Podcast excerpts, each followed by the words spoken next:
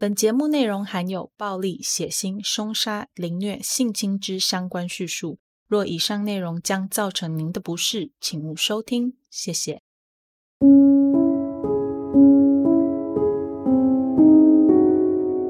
Hello，各位亲爱的 Bonus 们，大家好，欢迎回到 Them 他们的故事第三季。我是 Molly。在节目开始之前呢，一样让我们先来感谢一下赞助名单。这集非常感谢侯小姐、梁小姐和徐先生，非常感谢你们。我必须要说，我们的节目可以走到今天呢、真的要非常感谢这些有赞助的 bonus 们。不瞒大家说，Molly 在制作每一集节目的时候啊，难免都会遇到一些要付费或者是要订阅才能阅读的资料。这些资料啊，其实就是大家喜欢的细节来源。所以，Molly 真的真的非常感谢这些有赞助的 bonus 们，陪着 Molly，让这档节目可以朝着更好的方向走去。当然，如果现在你还没有办法赞助 Molly，也没有关系，因为透过留言来鼓励 Molly，对节目来说也是非常非常重要的哦。节目开始之前呢，Molly 有几件事情想要跟大家说。第一个就是在经过热心的 bonus 提醒之后，Molly 得知这一档节目 Them 他们的故事被一位搬运工搬运到其他 Molly 没有授权过的中国平台上做播放。先说这件事情无关政治，无关国籍，只关乎创作者，也就是 Molly 我本人的权益。诶，这件事情让我觉得心情很复杂，一方面是觉得。天哪！我这样小小的节目，居然有人要搬，这样的操作啊，除了违法之外，也真的很伤创作者的心诶。我做一集节目，至少要花三十个小时的时间，就被你这样轻易的给搬走，真的是。我目前没有采取任何的行动，也不打算采取任何的行动，但还是请这位搬运工尊重原创作者。自己把你搬运的内容删掉。假如你账号里面其他的节目也没有得到授权的话，也请你通通把它们删掉。我们想要在该平台上架，我们会自己上，好不好？也请大家，无论你身在哪个地方，都要支持正版的平台，让创作者可以继续生存下去哦。唉，好啦，骂完了。再来就是啊，最近澳洲昆士兰州的大雨造成的那些水患啊，非常非常的严重，很多背包客们会在的一些地点都淹水了，像是 Gatton、卡布丘、邦德堡、图温巴、金皮和布里斯本这些地方都有程度不一的淹水，有些不见得是淹在市中心，是淹在周边或者是比较低洼的郊区。那 Molly 在这里要提醒大家一下，就是开车上班一定要小心、小心再小心。如果买得到玻璃的排水喷雾，就记得在挡风玻璃上用一下，这样可以看得比较清楚。那记得车速也不要太快，这样如果遇到什么突发状况的话，反应也可以比较及时哦。好啦，然后再来就是第三件事情，呃，大家不好意思，今天事情真的比较多。第三件事情呢，就跟节目有关啦。呃，就是我们第三季其实应该是要换 logo 的，但是因为 Molly 在第二季的最后一集忘记提醒大家，然后我又怕换了之后大家会忽然找不到节目，所以就想说这集先跟大家讲，下集再来换这样。跟节目呃有关无关的各种提醒，就是先这样。最后一件事情跟案件有关，就是啊，Molly 在写这起案件的时候啊，使用的字词词汇并不是那么的政治正确。例如，我会说到像是黑人呐、妓女这类的字词，这并不代表 Molly 对这些族群有任何的歧视或者是偏见，而是单纯的想说用那个年代社会大众比较常使用的字眼。让大家可以知道案件发生的真实状况以及时代背景，不是蒙里奇，是他们哦，真的真的不是。好啦，那贴心提醒完毕，我们来看看今天讲的案件吧。不知道大家还记不记得我们第一季讲过的那位老奶奶杀手？今天要来跟大家讲的这位杀手啊，可以说几乎就是老奶奶杀手的同学。当年老奶奶杀手他活跃的时间是一九八二年到一九八八年之间，在这几年间呢，他手底下的被害者可能高达十三人。而我们今天要讲的这位连环杀手，他的活跃期间则是在一九八六年的六月份到一九八七年的四月份。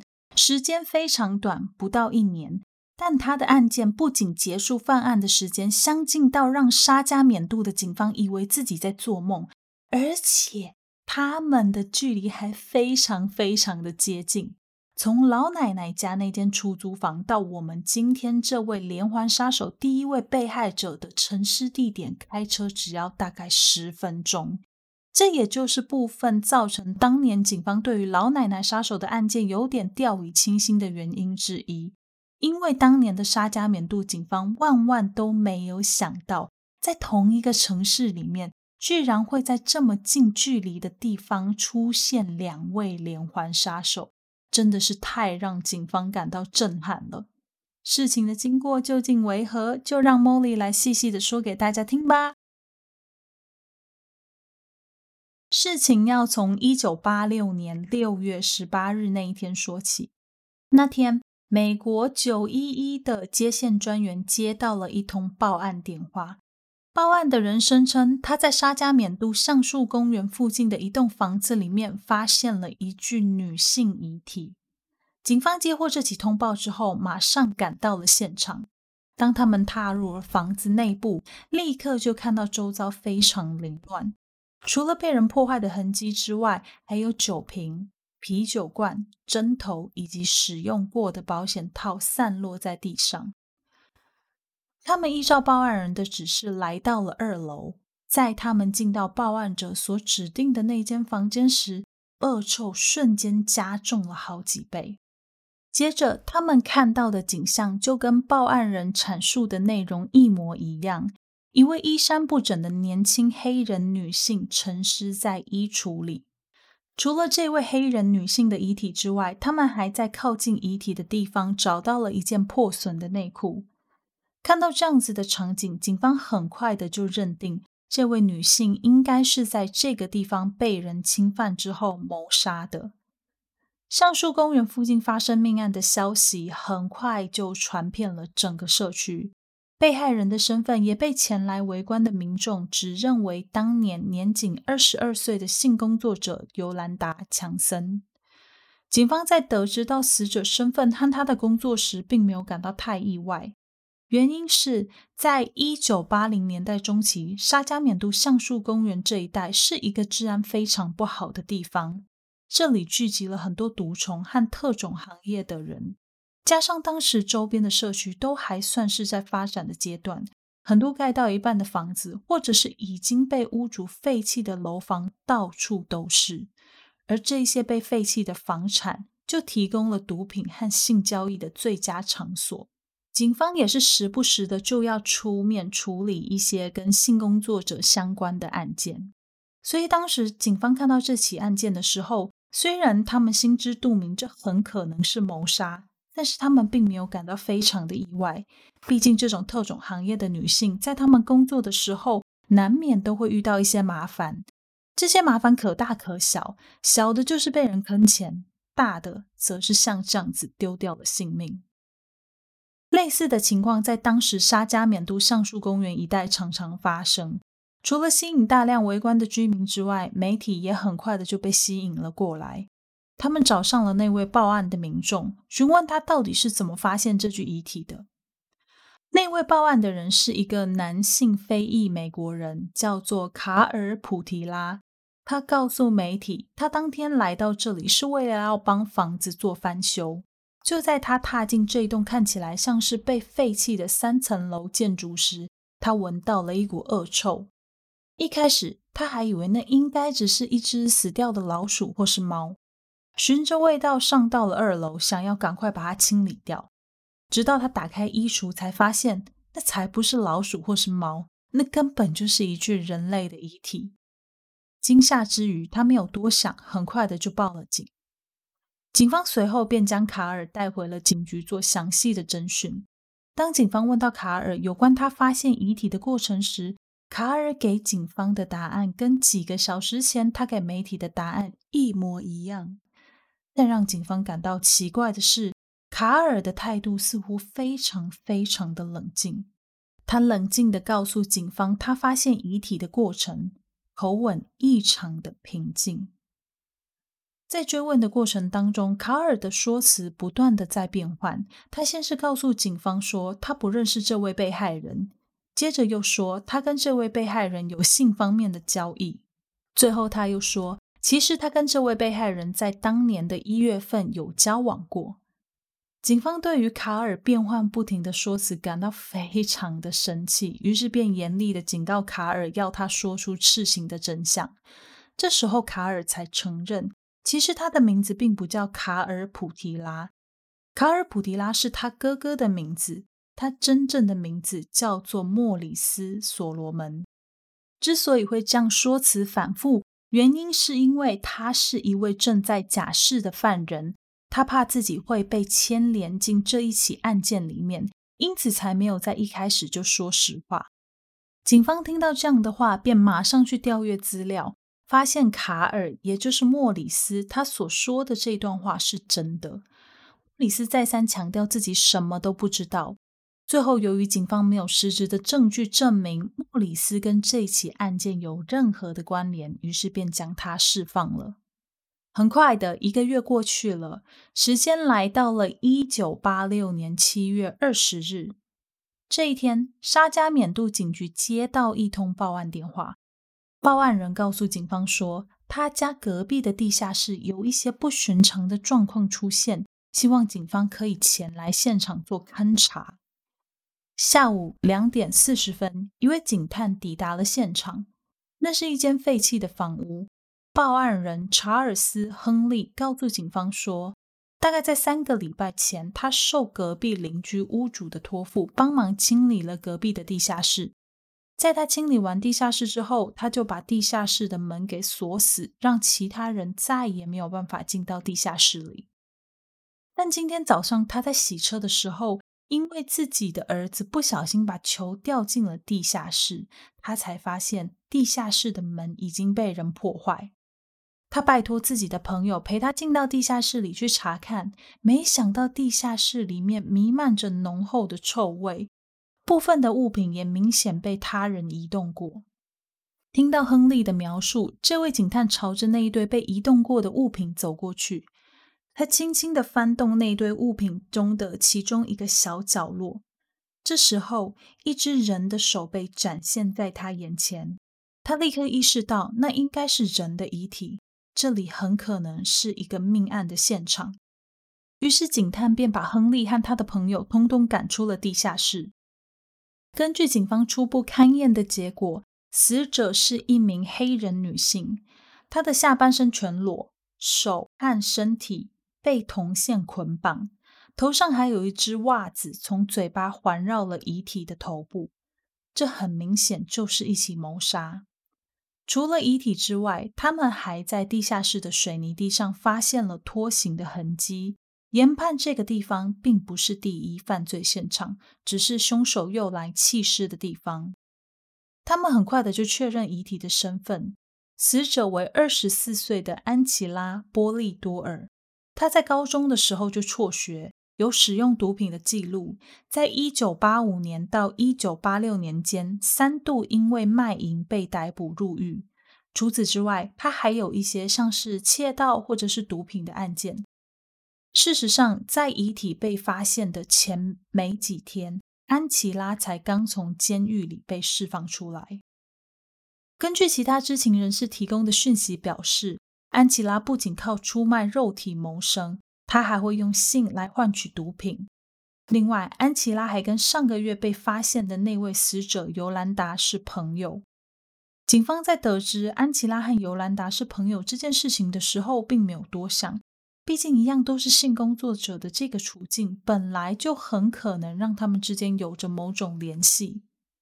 但就在警方知道安琪拉在死前大约一个星期有跟莫里斯短暂来往过的那一瞬间，他们察觉到，也许那位莫里斯会知道些什么。他们暗暗地对莫里斯·所罗门这号人物做了详细的犯罪调查，发现莫里斯在这之前不仅有很多起重大的偷盗案件，甚至还有一些暴力犯罪的案件。但是因为受审期间他被诊断出精神上面有问题，所以他并没有真的被判刑，而是进入其他的精神治疗单位做治疗。疗程结束后，他便假释出狱。暴力犯罪的过往让莫里斯看起来相当可疑，但仅仅如此，警方也实在不能做些什么，因此他们只能默默的关注这号人物。很快的，九个月过去了，时间来到了一九八七年三月十九日，一位名叫大卫的工人被安排到橡树公园附近的一处民宅维修排水系统。大卫在早上大约九点的时候，跟着同事菲利普一起来到了那个指定的民宅。当他们观察完淹水的后院之后，便决定要先在后院里挖一条长沟，然后把排水管埋到沟里面，这样就可以顺利的把水给引出去。就在他们挖掘的过程当中，他们从地底挖出了一个很大的黑色塑胶袋，袋子很重，不知道里面装了什么。不过当下他们忙着要将工作完成，并没有立刻去打开塑胶袋检查袋子里面的东西。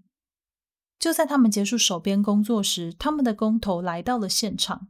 工头很好奇的用原子笔戳开黑色塑胶袋的一小角，慢慢的撕开塑胶袋。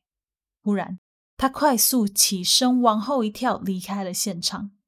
大卫和菲利普走上前去关心工头。只见满脸苍白的工头惊恐地说：“我我想那应该是一个一个人的脚。”听到这个惊人的消息，大卫和菲利普连忙报警。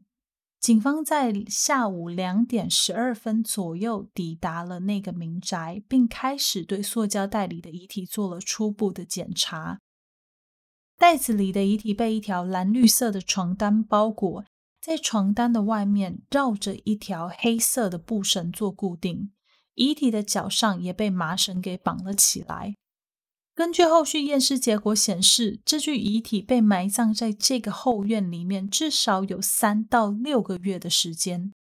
透过牙医记录比对，证实死者为十八岁的玛丽亚丽娜·阿波多卡，我们后面直接叫她玛丽亚。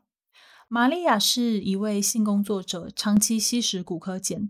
最后一位看见她的人是她的妈妈。妈妈告诉警方说，她从一九八六年八月三日晚上最后一次见到玛利亚之后，就再也没有她的消息。综合以上的讯息，警方毫不犹豫的就将玛利亚的死亡归为谋杀。沙加缅度的办案人员们到了这个时候，隐约开始觉得事情有点不对劲。包含这一起案件，沙加缅度警局手上总共已经有三件死因不明，而且找不到凶手的案件。这三位死者被找到的地点都是长期无人居住的空屋，他们同时都有毒品的问题，还都是性工作者。再来，后面两位死者被人发现的时候，身上都被某一些物品给束缚着。第一位被害者尤兰达虽然身上没有明显被捆绑过的痕迹，但是他们却在尤兰达陈尸的地点的其他房间找到了不属于那间房子的一条电线。那条电线有没有可能是凶手曾经用来捆绑尤兰达，或者是企图想要用它来捆绑尤兰达的凶器之一呢？这三起案件之间到底有没有关联，还是纯粹只是巧合？这几个莫名其妙的连结和共通点，就让警方决定要朝着连环杀手的方向去办案。他们先是找上了这栋房子的屋主。屋主告诉警方，由于他最近想要把房子给卖掉，所以决定要开始将房子做翻新，修理排水系统就是其中一件很重要的事情。另外，这栋房子从一九八六年十一月份开始就再也没有人居住，在那之前，他曾经出租过给许多不同的人。至于玛利亚为什么会沉尸在这个地方，他则是毫无头绪。警方听完屋主的话，看看屋主一脸无辜的样子，便暂时释放了这位屋主，然后跟他要了租客名单。当他们一看到这个名单，一个熟悉的名字再度映入他们的眼帘。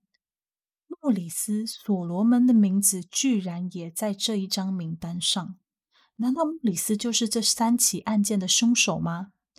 警方为了不要打草惊蛇，便以第一起尤兰达案件的名义，请莫里斯到警局再接受一次问讯。这一次，警方询问莫里斯的工作状况以及过去的居住地点。莫里斯也不疑有他，很自然的就跟警察描述了他的工作地点和居住环境，配合度极高。他交代的非常仔细，唯独漏掉了玛利亚沉尸的这一间房子。在他讲到他居住的地方时，他是直接就跳过了这个地址。警方没有当场戳破他，就让他离开了。接下来，警方看着莫里斯曾经居住的那些地点，他们决定要一个一个的去拜访，看看能不能从这些地方找到什么蛛丝马迹。同时，沙加缅度的警局也为了这一连串性工作者遇害的事件，成立了专案小组。一九八七年四月二十日，专案小组的成员就来到其中一个莫里斯曾经居住的地方。这个地方一样位在橡树公园这一带，而且就在莫里斯妈妈家的对面。这个位在四十四号街临近第八号大道之间的这个地带，是非常多毒虫和性工作者聚集的地方。很多毒虫到了夜晚啊，总是直接大声放音乐，吸食毒品。性工作者也是毫不掩饰的在街上游荡，招揽客人。当天专案小组来到的那个地方，正是当地非常有名的古柯碱摇滚屋。许多毒虫会在晚上的时候聚集到这间空屋里吸食骨科碱。当警方来到那栋房子前面的时候，先是注意到前院的草坪上有一处长方形的凹陷处。宽度两尺，长度五尺，大概是六十公分乘以一百五十公分左右。这个小范围除了土地凹陷之外，上面的草长度跟周边的草长也明显不同。警方没有立刻做任何的反应，只是继续走到后院，然后看到了这个根本没有人居住的房子后院停着两辆车，一查就发现。这两辆车的车主正是莫里斯，他们随即就将这两辆车扣押作为证物。综合以上不寻常的景象，警方非常快速地联络上了屋主，并征询对方的同意，希望可以在这边做搜索及开挖。屋主一听到警察在调查命案，很快就同意了。随即，专案小组就到房子对面的莫里斯的妈妈家，开始询问有关他儿子住在这里的一切问题，还顺便借了一把铲子。才刚开挖没多久，他们就闻到了一股熟悉的恶臭味。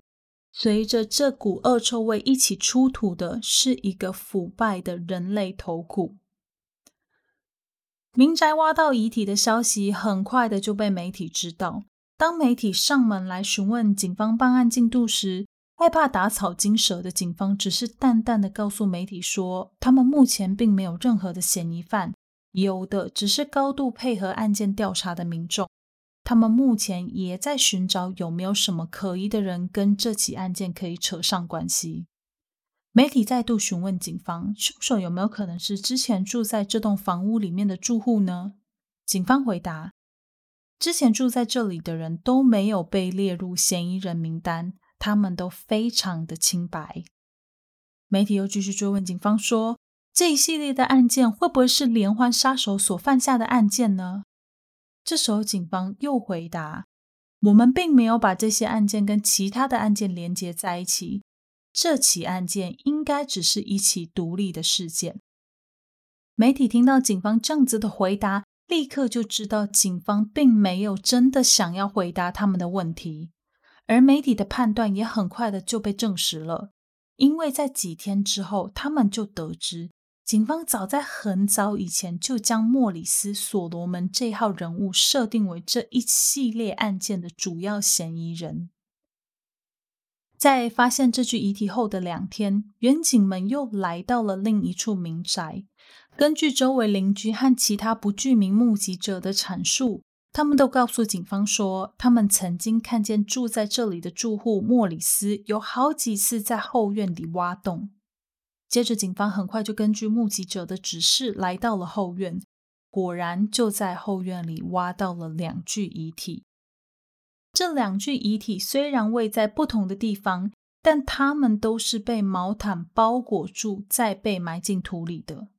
截至目前为止，总共已经找到了六位被害人，而且这六位被害人都跟莫里斯牵扯上了关系，加上之前所找到的那些证据。这时候，负责这起案件的检察官便开始思索要怎样才能将莫里斯定罪。这时候的莫里斯也心知肚明，自己已经被警方给盯上了。但是呢，他依然保持镇定，没有像其他我们之前所知道的那些连环杀人犯一样连夜逃亡。相反的，他不动声色，继续住在自己原本的家，每天一样照常出门工作。当邻居朋友问起这件事，莫里斯只是轻描淡写的说，他并没有伤害任何人。但最终，因为这些地点都是莫里斯曾经长久待过的地方，而且这些被害人遇害的时间，或者是遗体被埋入土里的时间，也都刚好跟莫里斯的居住时间吻合，所以警方便以谋杀罪的罪名逮捕了莫里斯。希望可以从他的口中得到更多有关事情的真相。不过，莫里斯依然相当坚持，他从来都没有杀过人。在莫里斯被关起来的这一段时间里面，调查小组依然非常认真的去调查莫里斯之前工作过或者是居住过的地方。他们在这些地方做了地毯式的搜索，甚至不惜成本的派出直升机，在直升机上面加装了热感应器。利用遗体分解会产生热量的原理，到这些民宅的上方查看有没有什么异常发热的区块，而这个方法的确奏效了。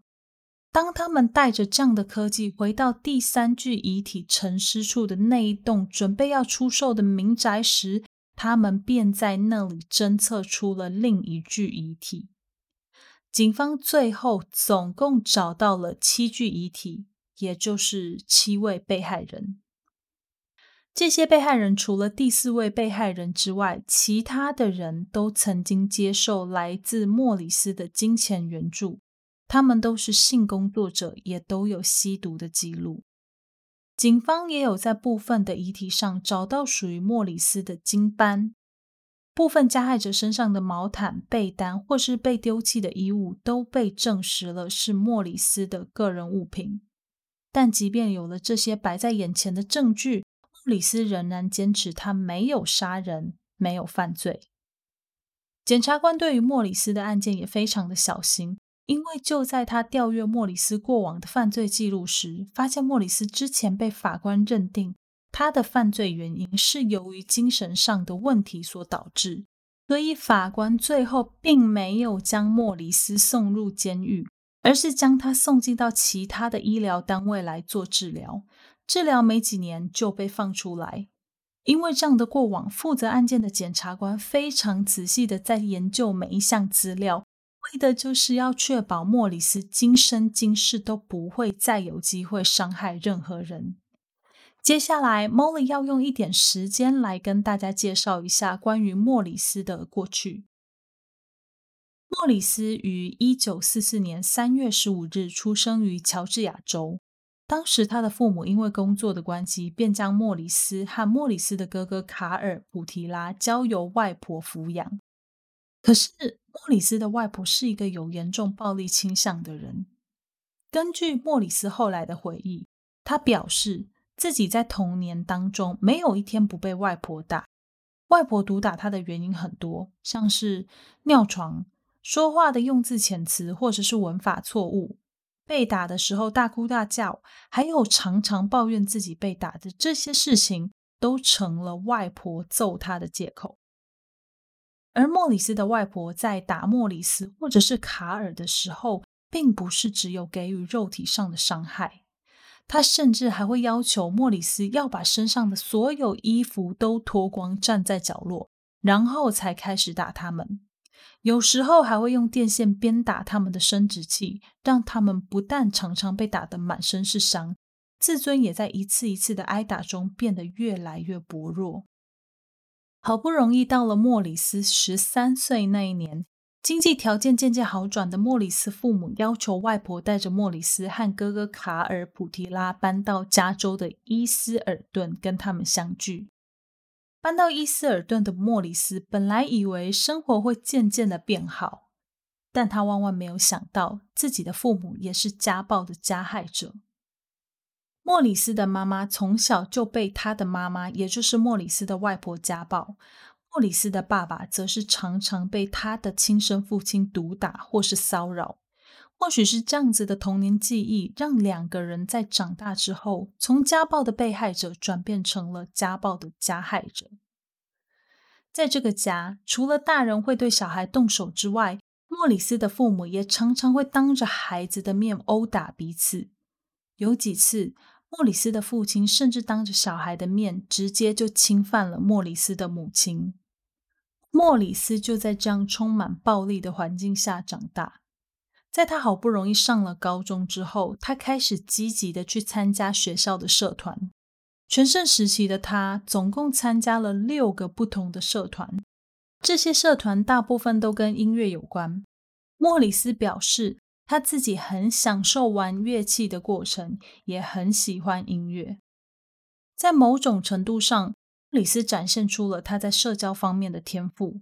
虽然他不是非常喜欢说话，不过由于他待人友善，所以大部分的人都还是很可以接纳他的。但慢慢的，大家就开始觉得这个孩子很不对劲。很多学校里的学生家长会再三叮嘱自己家的孩子不要跟莫里斯或者是卡尔一起出去，原因是某一次，一个女孩在跟莫里斯出门之后，她带着嘴唇上的伤痕回到家，伤口很大，看起来非常严重。没有人知道具体是发生了什么事情，只知道女孩是跟莫里斯出去时候受的伤。从那时候起，大家对莫里斯就有一种莫名的害怕。他在学校也开始会被人霸凌。另外，莫里斯以前的邻居也曾经表示说，莫里斯一家都不正常，不止两个孩子在同侪之间有一些偏差的行为，莫里斯先生和莫里斯太太也像是与世隔绝一样，从来不会跟镇上其他的黑人家庭互动。而且他们对其他人也表现得不太友善。莫里斯的整个童年，唯一值得庆幸的部分，就是他非常早就确定了自己的志向。他在高中时期就已经非常确定自己以后想要朝着木工的方向走去。所以在他高中毕业进入社区大学就读的时候，他也找了一些有关木工的工作。当时的莫里斯为了要应付学费以及生活费，他身兼多职，除了那份木工的工作之外，他也曾经当过汽车维修员和公车司机。而也就是因为公车司机的这份工作，让他认识了一位女孩玛丽安。当时的莫里斯对于玛丽安这位女性感到非常的好奇，在那个种族歧视严重的年代。像玛丽安这样子来自非裔美国人家庭的女性，居然可以在一个白人社区里面立足，还不被人欺负，她感到相当的意外。在认识玛丽安之后，莫里斯很快的就被玛丽安深深的吸引，两个人进而交往订婚。但就在他们订婚之后，莫里斯犯了一个非常严重的错误，他在一次因缘际会之下，跟玛丽安的妹妹发生了关系。玛丽安一知道这件事情，便立刻取消了跟莫里斯的婚约，然后跟莫里斯分手。从此，莫里斯就又回到了一个人的生活。接着，时间来到了一九六五年六月，莫里斯收到了来自国家的征召令，要求他要为当时如火如荼的越战尽一份心力。因此，他便在一九六六年的时候远赴越南参与越战。他在越战期间表现得非常突出，还曾经救下一名军官。在和其他人相处的过程中，也没有太大的问题，甚至可以说是相处得非常融洽。他的一位同袍就曾经向媒体表示，莫里斯就是有一种神奇的能力。当他开始做木工的时候，原本个性安静的他，就是有办法让所有的人都集结起来去帮他的忙。不过大家都知道，当兵，特别是在前线，面对生与死是非常直接也非常真实的。莫里斯就回忆起当年他在参与越战的时候，美军为了要安抚军人，让他们有合适的发泄管道，所以便会定时的找一些性工作者到军营里面为有需求的士兵们提供服务。当时的莫里斯就亲眼看着一位发了疯的性工作者用一把小刀划开他朋友的喉咙，这位朋友当场断气。后来，不管莫里斯怎么要求军方要将这位朋友的遗体送回美国，军方都没有同意。不知道是不是因为这样，后来莫里斯下手的对象几乎都是性工作者。事实上，莫里斯仅仅只在军中待了十八个月，就回到了美国。回到美国的他，便开始从事一些一般的工作。他中规中矩，后来甚至曾经成功的拥有自己的木工生意。但是他在一九六九年、一九七一年、一九七二年、一九七五年和一九七六年这些时段，都曾经因为攻击女性的罪行被逮捕。莫里斯不但在那一段期间为了他所犯下的罪行付出了代价。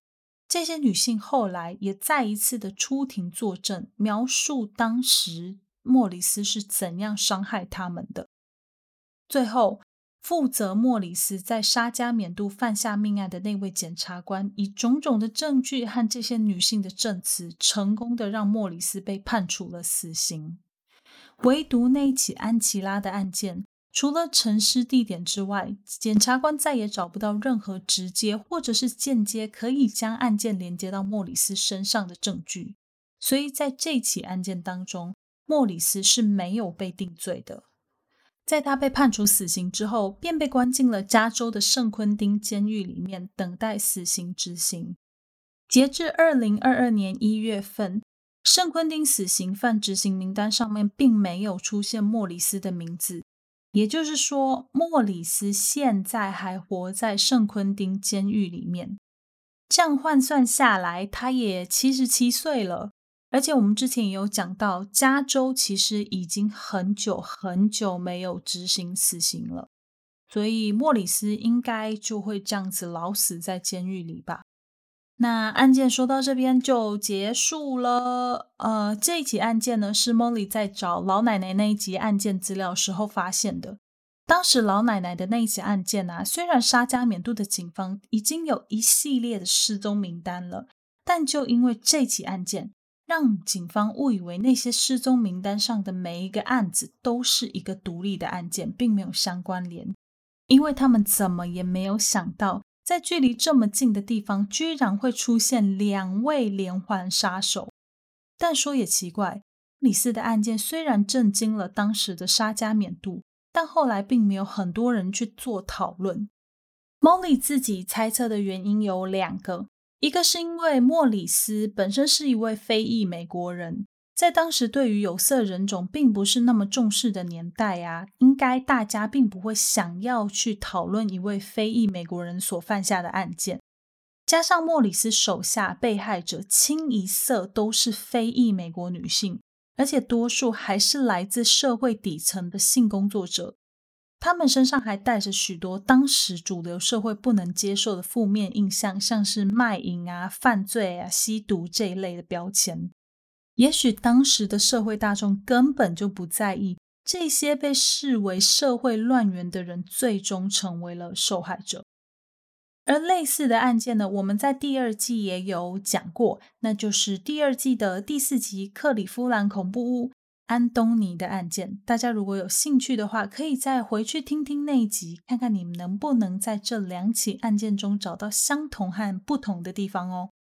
那我真心觉得，嘿。当时沙加缅度的警方真的很忙碌啦，因为除了老奶奶的案件和这一起莫里斯的案件之外呢，其实在同一个时期还有另外一位很可怕的连环杀手，那就是我们第一季讲的沙加缅度的吸血鬼 Richard Chase 的故事。一样，有兴趣的话可以回去复习一下哦。另外跟大家说一下，如果有兴趣想要看到详细被害人名单和位置的话，Molly 有整理一张地图，大家可以透过叙述栏的补充连接资料那边，很快的就可以找到那张地图了。那除了第二位被害人，我找不到他的陈尸地点之外，其他的人都有找到。我觉得第二位被害人找不到的原因啊，呃呃，第二位被害人是安琪拉。我觉得找不到被害人的这个陈尸处的原因，有可能是因为那个房子已经被拆掉了，后来的政府也没有再去取代那个门牌号码，所以就直接找不到。我会这样觉得，是因为啊，那一间房子在案发当时其实就已经有点像是一个嗯空屋跟废墟这样子的一个建筑，它已经被破坏的非常严重。所以我才会推断，它可能是已经被拆掉，没有再覆盖了。那但是也不排除只是 Molly 自己搜寻能力不佳，自己找不到。那如果大家有兴趣的话，可以上网去查查看，看看你们查不查得到。查得到的话，拜托一定要跟我说，让我可以把这个资料给补回去，让这些内容可以完整一点。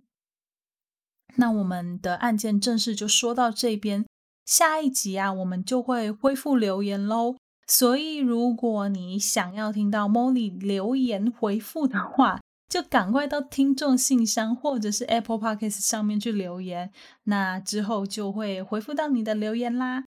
那下一集我们要讲的那起案件呢，是一个一起长达七年的绑架监禁案，被监禁的那位少女成了加害者的性奴隶，在她被监禁的那一段期间里面。她因为太过害怕而错失掉了好几次逃跑的机会。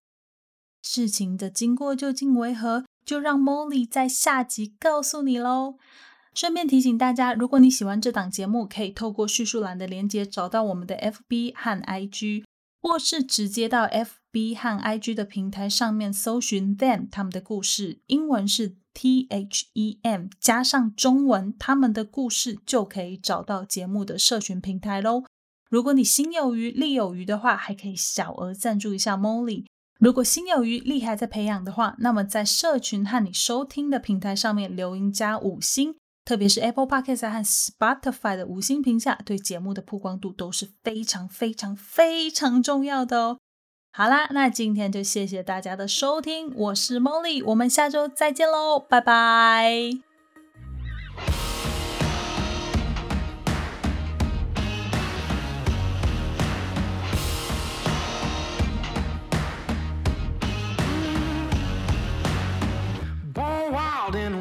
wants to tame me. You can't catch me on the run, cause I'm gone, yeah.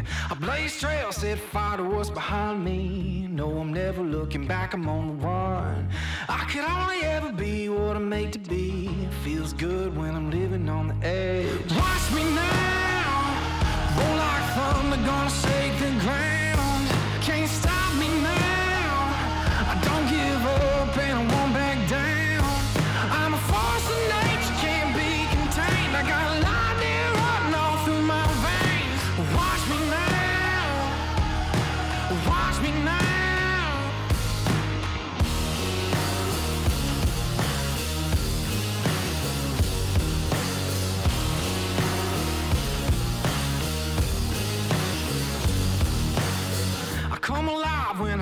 face of danger.